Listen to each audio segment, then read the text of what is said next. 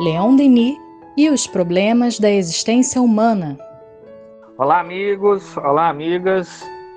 É uma alegria estarmos novamente juntos para mais um podcast Leon Denis e os problemas da existência humana.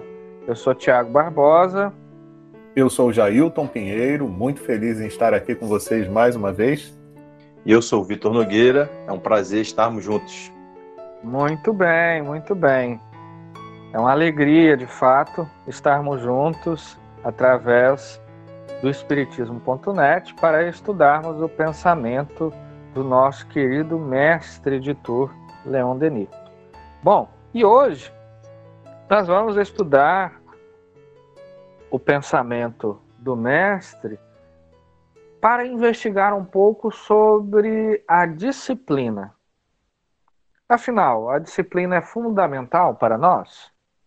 O que, que gera a disciplina?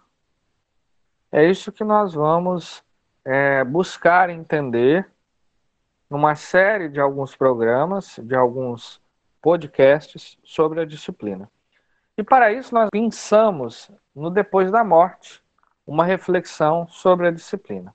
Diz assim Leon Denis: Consideremos nossa alma pela sua realidade, isto é, como obra admirável, porém imperfeita, e que, por isso mesmo, temos o dever de embelezar e ornar incessantemente.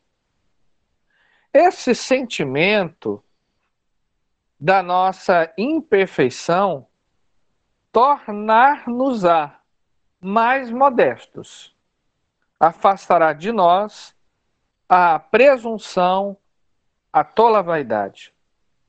Submetemo-nos a uma disciplina, assim como ao arbusto se dá a forma e a direção convenientes, assim também devemos regular as tendências do nosso ser moral o hábito do bem facilita a sua prática.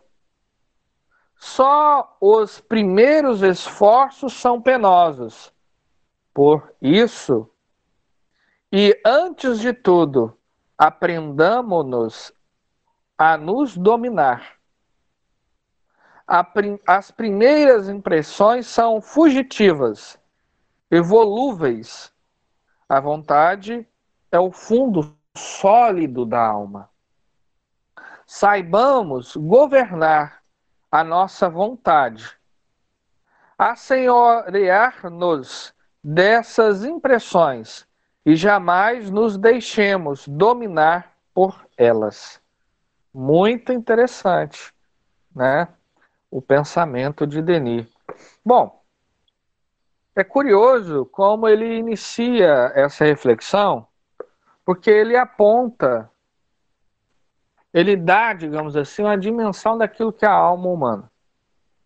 Ao mesmo tempo, uma fonte inesgotável de potências e virtudes, porém, a condição temporal que nos impõe é de imperfeição. Ou seja, no estado idealístico, a alma humana ela é bela, como ele aponta aqui, porém, no estado temporal, ela ainda está como imperfeita. Eu coloquei o estar, não é por acaso, porque é alguma coisa temporal. Porque aquilo que a alma humana é, é perfeita. Mas como ela está, ela é imperfeita. Ou seja, ela está no caminho da perfeição. Mas todos, todos chegaremos à perfeição. E aí a gente pode estar se perguntando, mas o que, que isso tem a ver com disciplina? né? Por que, que Denis está falando de disciplina e alude no primeiro parágrafo essa questão da alma humana? Bom, uma coisa muito simples. Porque sem disciplina, não é possível a perfeição. Claro que de maneira didática, né? Ou seja, porque todos nós iremos, pelos recursos da própria existência, da própria vida, adquirir a disciplina. Mas é preciso que a disciplina seja alguma coisa consciente em nós. E por que consciente? Porque à medida que o homem vai avançando nas suas realizações, ele acaba automatizando. E no campo da disciplina, e, e muitas das vezes isso pode parecer disciplina, por exemplo. A disciplina, digamos, da prece. Eu acho que esse é um bom exemplo. O objeto da disciplina é transformar em hábito alguma coisa que de início nos é difícil, no entanto, com o hábito, melhor dizendo, com a disciplina, isso vai se transformando em um hábito. E por que, que é importante a consciência dentro da disciplina? Porque muitas das vezes, quando isso se transforma em um hábito, se não tomarmos cuidado, isso vai se automatizando. Ou seja, vai se transformando em um processo meramente mecânico. E aí nós retiramos as camadas de sentimento, de virtude e de consciência. Então, por exemplo, a questão da prece. Vamos voltar novamente para esse exemplo. Eu tenho o hábito da prece. Todos os dias, em determinados horários, eu faço. Mas se não transformar essa disciplina em uma disciplina consciente, às vezes eu passo pela prece, ou melhor dizendo, ela acaba passando por mim. Eu nem sei o que eu falei, o que eu senti. Não é um fenômeno consciente. Por quê? Eu automatizei.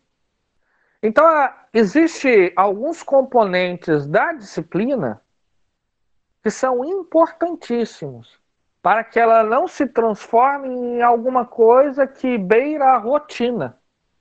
Faz parte da minha rotina. E não se transforme em um momento de enlevo, de contentamento, de alegria. Por quê? Eu não estimulo os sentimentos que a prece pode propiciar o sentimento de adoração, o sentimento de humildade diante do Criador, o sentimento de amor por aqueles que eu estou orando. Então veja, a disciplina ela é fundamental. Mas a questão aqui é que tipo de disciplina? Muito importante mesmo esse exemplo que você deu, Tiago, porque muitas vezes a gente obedece maquinalmente a, a uma determinada forma de fazer, de realizar determinadas coisas, sem se atentar para o objetivo, né? Porque toda disciplina tem um objetivo. Então, se eu identifico em mim algo que precisa ser melhorado, eu, e aquilo ainda não é um hábito em mim, muito pelo contrário, através da disciplina, eu consigo aos poucos transformar aquilo em um hábito, em um ato espontâneo, mas dentro do objetivo a que eu me propus. Então, nesse exemplo mesmo da prece, né? Se eu entendo que a prece vai me fazer bem exatamente pelo fato de me colocar em contato, em sintonia com os sentimentos elevados, dos bons espíritos, de Jesus, de Deus. Então, e isso ainda não é natural em mim, eu disciplinadamente começo a um exercício para chegar a esse objetivo. Mas se eu desvio do objetivo, achando que somente por uma forma exterior, né, de se falar palavras, isso já vai estar tá bom, né? Porque pelo menos eu vou estar tá, ou então às vezes até por interesse, né? Porque eu vou estar tá aparecendo para os outros como alguém virtuoso, alguém disciplinado, então eu não atingi o meu objetivo, né? Então isso é muito importante. E a disciplina também é, sendo colocada como algo que seja possível dentro das limitações que eu tenho, né? Então, por exemplo, até mesmo em função das, das minhas condições, né? Então, se eu é, pego o exemplo, eu gosto sempre de dar o exemplo, fazendo analogia com uma escola, né? Então, é, o objetivo é que eu entre na escola e eu aprenda determinadas coisas. Né? Mas, para que esse objetivo seja atingido, eu passo por etapas. Então, as metas que são estabelecidas a cada etapa, elas precisam ser observadas. Porque de nada adianta dizer que, para uma criança agora, você vai se formar em médico, você vai ser um excelente médico e ela quer isso. Mas se ela já quiser começar a estudar algo que ela só vai ver na, na universidade, agora, enquanto criança, não vai conseguir, pode até frustrar as expectativas, né? Então, a disciplina também, ela tem que atender às etapas possíveis do progresso, né, do, do ser porque senão a gente pode se frustrar, né? Então é aquela história de dar o passo conforme o tamanho da perna, né? Então a gente tem que ter cuidado também em relação a isso, né? Estabelecer é, a, a disciplina para aquilo que eu quero e o que eu já posso fazer agora, né? Porque senão a gente pode se frustrar. É, e a gente só consegue adquirir os bons hábitos é, da mesma forma como a gente adquiriu os nossos maus hábitos, através da repetição. Então, se nós temos um hábito que é ruim, que é danoso para nós, né, que nos prejudica, um vício, é, ele não começou ontem. Ele começou em algum momento do passado. E aí, por algum motivo, aquela, aquele ato nos deu prazer e nos gerou a repetição. E agora, com a disciplina, a gente é convidado a sentir outro tipo de prazer, o prazer real, prazer que não vai acabar depois da minha atitude, né, do meu ato, que é contrário à lei. Então a gente precisa de disciplina para a gente começar a estabelecer para nós aquilo que efetivamente a gente quer fazer que nos beneficie, né?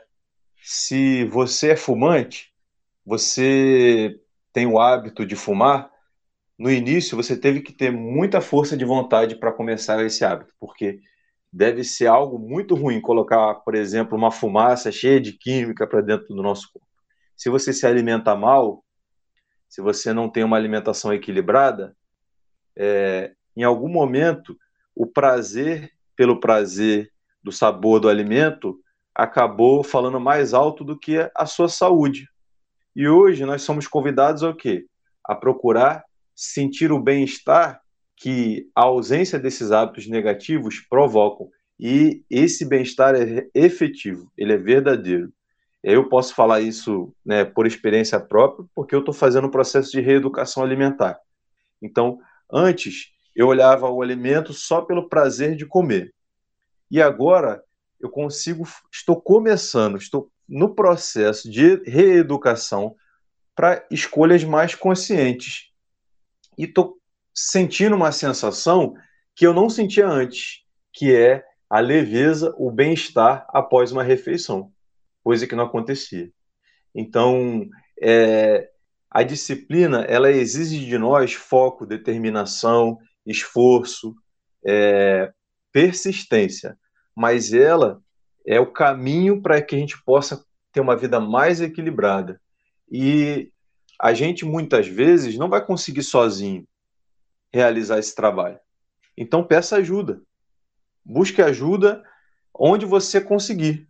Né? Se é com uma orientação para alimentação, se é uma ajuda de um amigo num problema, numa questão pessoal que você tenha, de confiança, se é uma terapia, se é um tratamento numa, numa instituição espírita, enfim, a gente precisa também se lançar nessa busca para a gente obter algum tipo de resultado. Não adianta ficar em casa somente reclamando que nada acontece, né, que nada se resolve na nossa vida, que Deus se esqueceu da gente, se a gente não tem é, o primeiro impulso de se levantar, ir atrás e buscar os métodos disciplinadores. E quando a gente tem disciplina, a nossa vida vai para frente. A gente consegue crescer como pessoa, como profissional, como espírito, como espírito imortal. E só para fechar, uma vez eu estava é, numa situação cotidiana da minha vida para pegar o ônibus, porque eu tinha um compromisso. E aí é, eu fiz sinal para um ônibus e esse ônibus passou. Fiz sinal para o segundo ônibus que passou e ele também passou direto. E aí eu pensei o seguinte: meu Deus, por que, que sempre quando eu estou atrasado acontece isso? eu faço sinal para o ônibus e o ônibus não passa. E em seguida veio uma, uma, uma mensagem, né, uma resposta clara da espiritualidade. Da espiritualidade. Meu filho, é, quantas vezes você vai precisar se conscientizar de que é necessário ter organização para sair de casa no horário correto?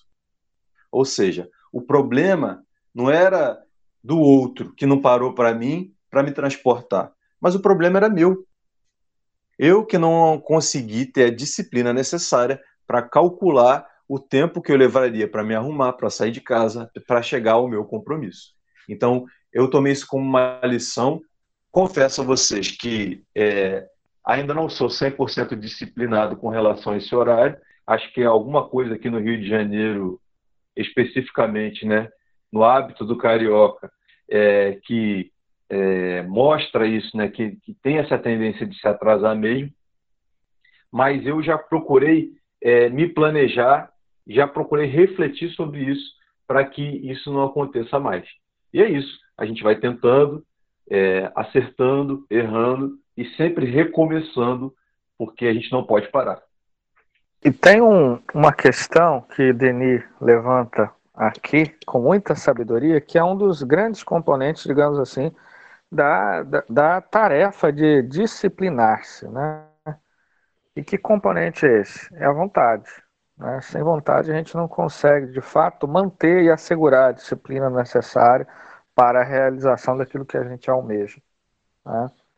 Então, é, todos nós precisamos ter atenção à disciplina. Entender o seguinte: os primeiros passos sempre são os mais difíceis. Mas na medida que a gente vai se esforçando, vai, é, digamos assim, acionando a vontade, colocando ela em ação, isso vai se transformando em um hábito. Né? Vai se transformando em um hábito. Não podemos deixar o hábito ele dispersar da consciência. Né? Tem que ser um hábito consciente mas é importante que ele se transforme em um hábito. E outra questão importante quando se fala da disciplina é a disciplina mental e a disciplina moral, que muitas das vezes nós precisamos impor a nós mesmos. Né? Ou seja, nós ainda não somos, por exemplo, indulgentes. Então, alguém chega para falar de alguém, a gente é capaz de apontar 30 outros defeitos daquela pessoa. Mas, veja, isso não é natural em nós, né? ou seja, ser indulgente.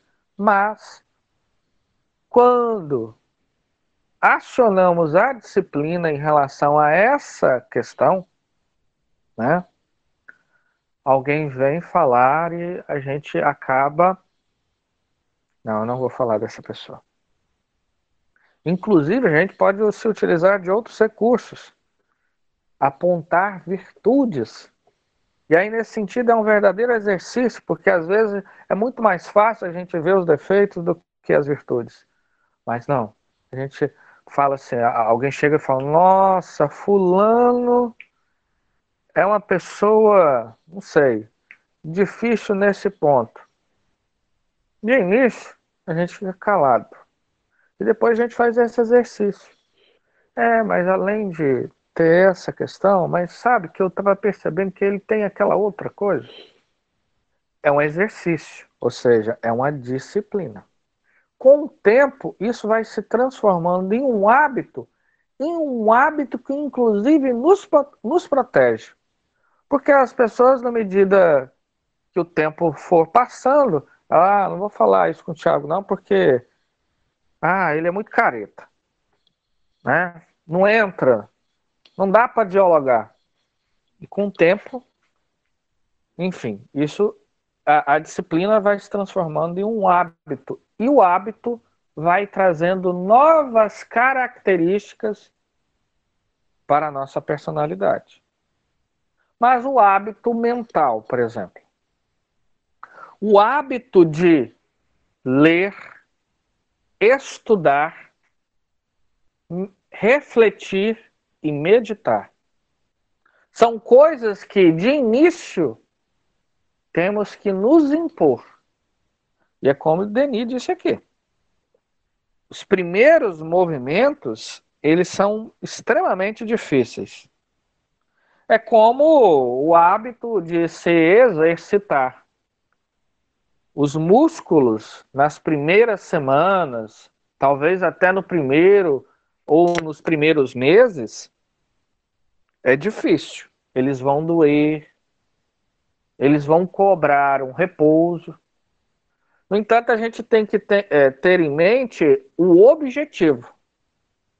Se o objetivo é nobre, por mais dolorosa que seja a tarefa, a gente se impõe essa realização, essa disciplina.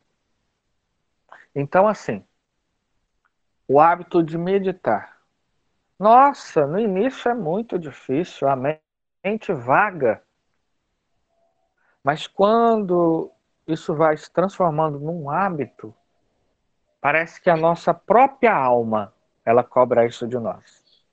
E eu me lembrei aqui da disciplina, né? Que quando a gente começa a se interessar pelos assuntos espíritas, a gente começa também a, a, a pensar em estabelecer né, em nossas vidas.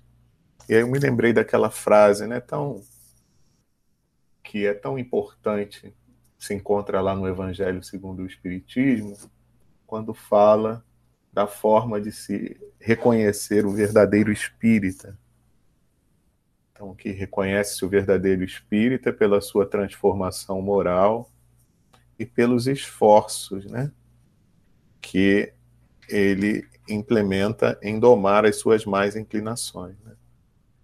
Então, esse esforço né, da vontade, é, como o Denis colocou, como o Tiago lembrou. Então, a gente acionar essa vontade.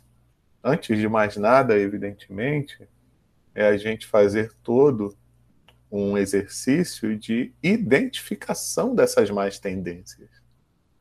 Porque às vezes um hábito também, ele está tão natural em nós, né? Um hábito ruim, né? Um vício, como o Vitor falou, ele está tão arraigado que ele falseia um pouco o nosso entendimento. Então, o exercício também da observação constante de nós mesmos, né? Então, o, o famoso conhecer-se a si mesmo, isso é muito importante, porque a identificação disso, né, disso que eu considero como negativo em mim, é muito importante. E depois, a questão, né, um outro passo, que é empreender esforços para eu domar essas mais inclinações, né? E nós não vamos conseguir fazer isso sem a tão falada aqui hoje disciplina, né? Simplesmente pensar, ah, eu quero mudar isso e eu vou ser diferente a partir de amanhã, não funciona, meus amigos, né? Temos que ser muito realistas, né? Então, é, é a, questão da inércia, né?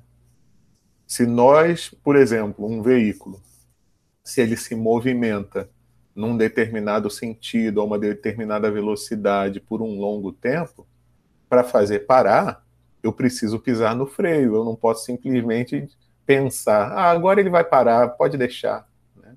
Posso causar um acidente. então, da mesma forma, é a nossa inércia de comportamento. Nós atuando ao longo de vários tempos, de vários anos, num determinado comportamento, não é tão simples eu modificar aquele comportamento. Né? É preciso que eu estabeleça uma disciplina, porque senão eu não consigo atingir esse objetivo da mudança.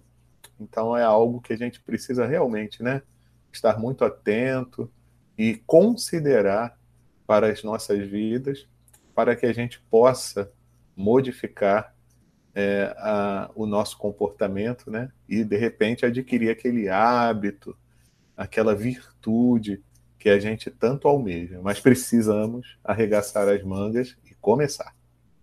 E nós temos aí à nossa disposição é, várias biografias de pessoas que conseguiram exemplificar é, o quanto são capazes de realizar quando colocam a vontade, a disciplina, é, né, em função de boas realizações, né, para praticar o bem, para é, alavancar aí o progresso da nossa sociedade. Então, que a gente possa mirar nos bons exemplos, se abastecer né, dessas, dessas informações, procurar saber, por exemplo, como que nosso querido Leon Denis né, que nós estamos falando aqui sobre suas ideias, como ele buscava, dentro da sua rotina, da sua disciplina, é, realizar suas tarefas. Obviamente, a gente não vai conseguir realizar, é, acredito, né, que a gente não tem a total capacidade de realizar é, o que ele realizou, mas que ele possa ser um, é, uma inspiração para nós,